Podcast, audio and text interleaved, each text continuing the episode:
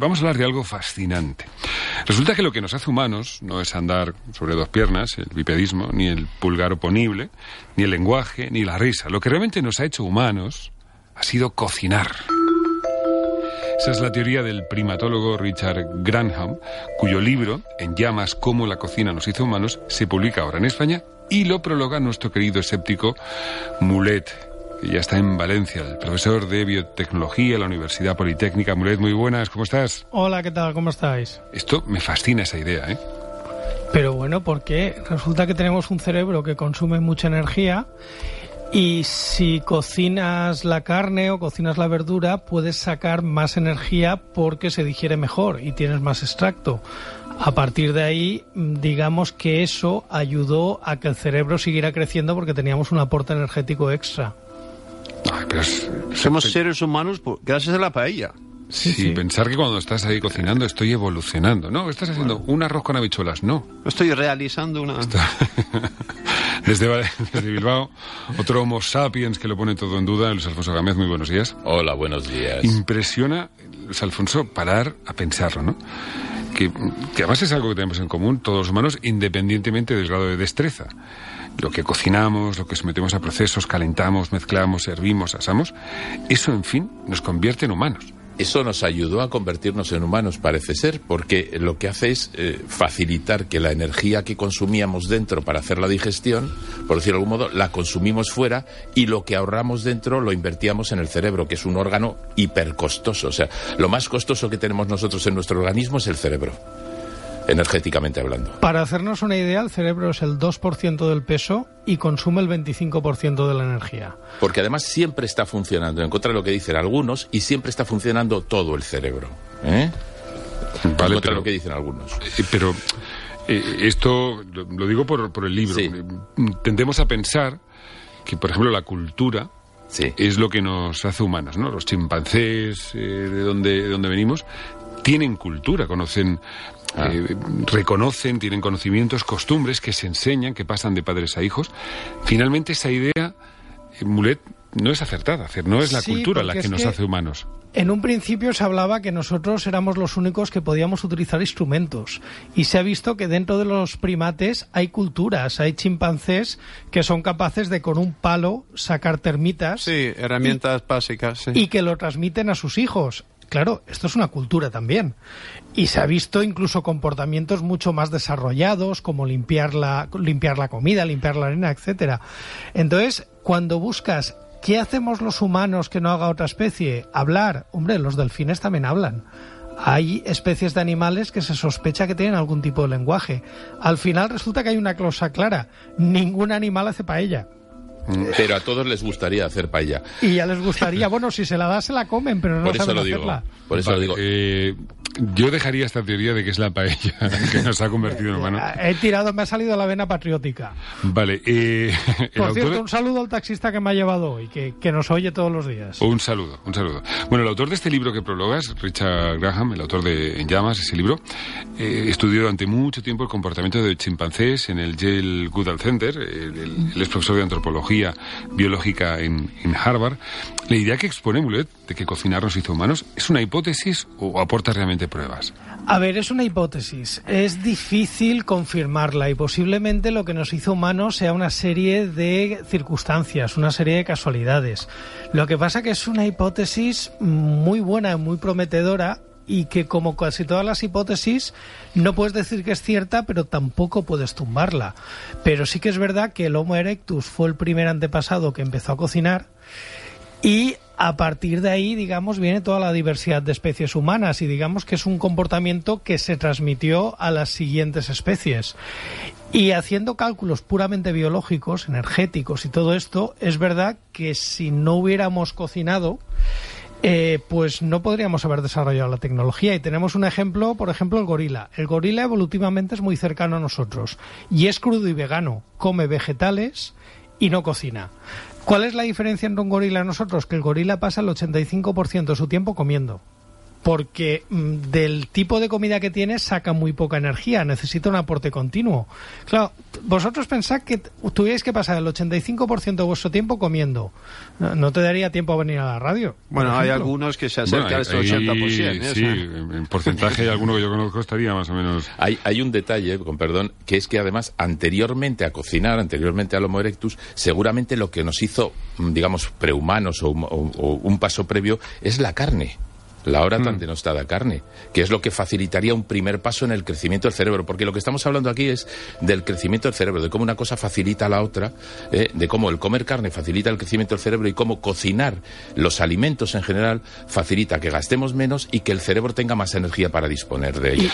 Y dentro de la carne, específicamente el tuétano. Se ha visto que todas las especies de homo se pirraban por los tuétanos, posiblemente porque tenía mucha energía, porque vamos, el tuétano es grasa pura. Claro, y porque era lo que seguramente quedaba al principio de que los carroñeros, las hienas y demás animales dejaban allí los huesos y era lo que te quedaba, lo que le quedaba a un pobre animal que no tiene ni grandes dientes ni grandes garras, que son los primates en general. Vamos Una a fuerza escuchar- exagerada. Vamos a escuchar la voz de Richard Grumman, el autor del libro, hablando sobre la evolución precisamente gracias a la cocina. Every other animal can eat its food Cualquier otro animal puede comer comida cruda y prosperar. Nosotros podemos comer comida cruda, pero no prosperamos, porque nos hemos adaptado evolutivamente a lo largo de un periodo cuya longitud no tenemos claro todavía, a necesitar absolutamente que nuestra comida esté cocinada. Y la razón desde el punto de vista de nuestro organismo es que tenemos un intestino pequeño y no tenemos la capacidad de procesar las fibras que nuestros parientes, los primates, sí procesan de forma eficaz. Vale, o sea que cuanto más cocino, en el fondo, Amulet, más sofisticado eh, como, in- como humano soy. Y cuanto más cocinas, más tiempo tienes para leer, para culturizarte, para interaccionar con otros humanos, etcétera. Es decir, todo el tiempo que no estás comiendo o no estás en la cocina, lo tienes para desarrollar la inteligencia. Y fijaos que hay otro detalle, que, se- que cocinamos con fuego, y una cosa que siempre se suele recordar, y recuerdan todos los paleoantropólogos, es que alrededor del fuego surgió la historia, surgieron los relatos del ser humano. Es decir, el fuego socializa, y la otra fuente de humanización es la socialización. No nos estamos matando unos a otros como pelean los clanes de primates, nos aguantamos unos a otros incluso en sitios atestados. Sí, porque es un comportamiento colaborativo. Muchas veces hacer un fuego, cocinar, representa una división de trabajo y que hace falta más de una persona que colabore, porque uno tiene que ir a por leña, otro tiene que mantener que esté encendido. Y luego aparte otro detalle que es que cocinar hace que la comida sea mucho más segura, es decir, hace que las poblaciones puedan crecer porque hay menos intoxicaciones alimentarias. Vale, sobre eso, mira, vamos a escuchar, porque eh, en una entrevista reciente, eh, Richard Grumman decía eso precisamente sobre cómo cocinar cambia los alimentos. Todas las culturas cocinan su comida y la And cultura culture es el rasgo característico de la dieta humana y sin embargo no hemos sido capaces de analizar el efecto que cocinar tiene sobre los alimentos. Claro, no pensamos que cuando yo pongo un filete en la plancha, lo que estoy es transformando completamente ese trozo de carne y lo convierto en una cosa completamente distinta. Sí, y sobre todo una cosa que puedes digerir mejor y de la que vas a sacar mucha más energía. Si tú te comes esa misma carne cruda, pues tal y como te la comes, la mayoría de esa carne saldrá y no habrás aprovechado todos los nutrientes que puede aportarte. O sea, que el hecho de cocinar hace que pueda mejorar el- las capacidades de ese, de ese alimento. Eso es muy interesante, Gámez. Aparte, eh, el dulce, que no, no, pertenece, no, no pertenece más allá del que encuentran en las frutas y demás, no pertenece a la... no es lo que comen los, los primates, por fin el dulce lo incorporamos de una forma muy natural, obsesiva en algunos casos, pero lo incorporamos a la dieta. Sí, pero es que, eh, es que los humanos hemos incorporado muchísimas cosas a la dieta.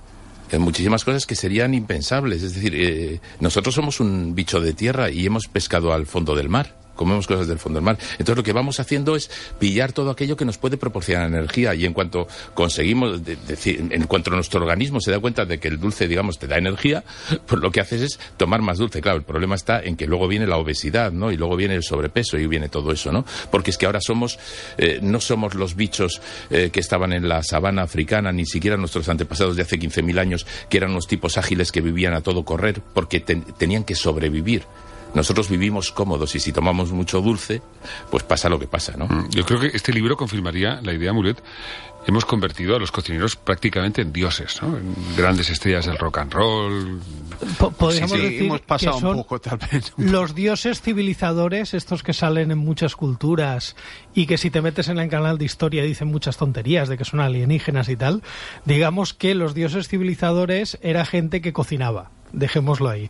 Porque gracias a empezar a cocinar, eh, digamos que tuvimos ese plus de energía que necesitábamos y que vino muy bien para que el cerebro fuera adquiriendo nuevas capacidades. Pero Mulet hay gente que sostiene que eh, hemos abandonado, no, no hemos abandonado la religión, simplemente hemos dejado de ir a una, la hemos cambiado por la cocina. Es decir, hemos convertido a la comida eh, en, en nuestra nueva religión y en vez de ir a misa los domingos vamos al bar de tapas o vamos... decir, hay mucha gente que siente y profesa una admiración por la comida que va más Que allá de lo razonable. casi un- No tiene que ver con la alimentación. Hay de todo, ¿no? Porque si la religión es la cocina, yo a veces me dan ganas de ser ateo por lo que dice algún que otro cocinero. Pero bueno, yo creo que también ahí tenemos... no por la paella, claro. un- No, una volvemos a lo mismo, volvemos a la paella. Es curioso, Eh. empezamos con la paella y, y acabamos con la ¿Y paella. el bacalao al pilpil? ¿Qué? Eso- Eso. Bueno, bueno, sí, lo vasco Eso- también nos el gusta mucho. cuenta, cuenta siempre, una vez que estaba viendo la tele y que salió un señor de un guardia civil, creo que Sí, estaba comentando una explosión en una cocina en, Va- en Valencia y él quería ser muy oficial en la declaración y dice, sí, efectivamente, a la 1.35 una pareja estaba realizando una paella en la cocina. Me encanta la realizar una paella. nunca nadie ha realizado una Estaba pa- practicando una paella. Madre mía, madre mía. Mulet Gámez, nuestros escépticos de cabecera, un placer. Un placer. Placer, abrazos.